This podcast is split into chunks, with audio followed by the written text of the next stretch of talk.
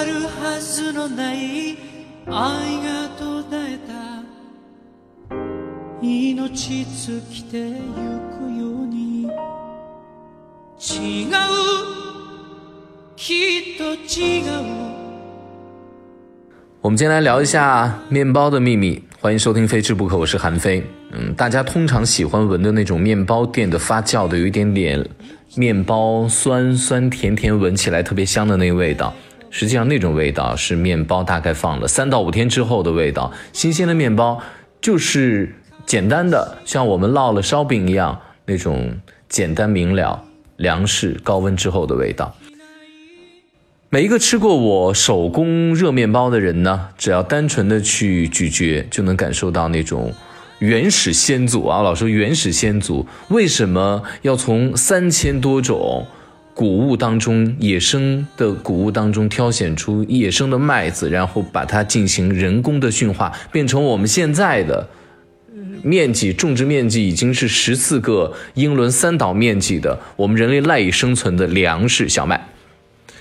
这个过程的难度和长度啊，我们从人类学的演变的，还有人类学的人类主动选择和和植物演变的这么一个过程和难度来讲，实际上对野生麦子的驯化，它的难度和长度不亚于把狼驯化成狗，把攻击性非常强的野牛驯化成我们的耕牛等等等等。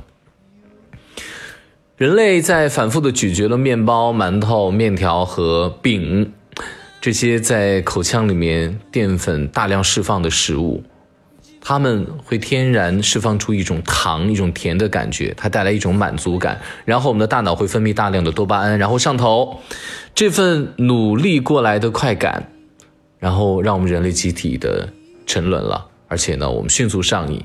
于是我们的祖先决定，以前我们都是走来走去的，走到哪吃到哪，是游游走的一种生活方式，游牧的生活方式。决定说好不走了。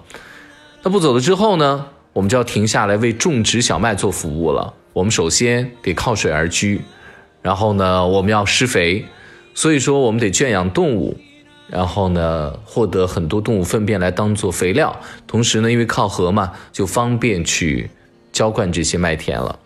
所以呢，我们世界古老的文明全部都是河流的文明。古印度、古中国、古希腊等等等等，大家去认真看一下，都是什么两河流域啊？我们中国黄河的、长江的文文化呀，等等。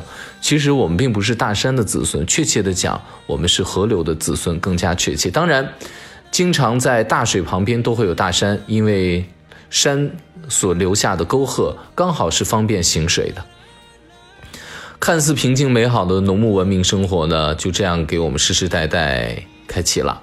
然后呢，定居给我们也带来了无比大的麻烦。那无比大的麻烦是什么？就是最近我们全中国现在乃至全世界都在面临的大流行病，就是我们的呃冠状病毒。我们把它统称为瘟疫吧。实际上，在中国古代医学当中，都把它称之为瘟疫。我们人类实际上是非常脆弱的，而且我们过得非常的被动。每一次瘟疫呢，就好像天上扔下来一个巨大的滚烫的火球，也好像什么感觉？就像一个顽劣的孩童准备给蚂蚁洞撒尿，然后呢，即便是在边缘的先被淋到的蚂蚁，多么用力的去吹哨，他们多么用力的去呼喊，说危险要来了。但是蚁穴中央的蚁群依然无动于衷，他们继续享用着蚁后还有蚁后所辐射的这些蚂蚁群体的特权，依然为这个庞大生生不息运转的蚂蚁帝国自豪，毫不会觉得说好像灭顶之灾要来了。那你这样再一想的话，我们还敢说是我们人类征服了麦子吗？我非常欣赏的一些人类学家，几乎所有人都会共同认定一个观点，那就是农牧文明是人类最坏的决定，或者说农牧是人类最坏的决定。我们听了之后呢，就会笑着说：“哇，说的好有道理啊！”对，然后我们继续沉沦在农牧文明这些副产品带来的快感当中，我们依然无法自拔。有什么呢？财富、权力、地位、房产。各种各样的食物，我们非常贪婪的去任意食用自然界任何我们觉得我们想吃的植物和动物，还有就是美色。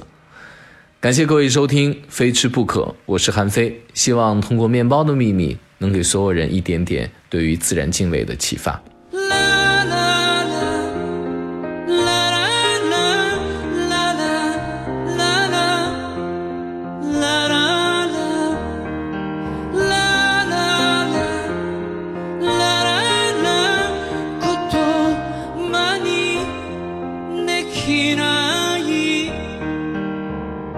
あなたに会えて本当によかったうれしくてうれしくて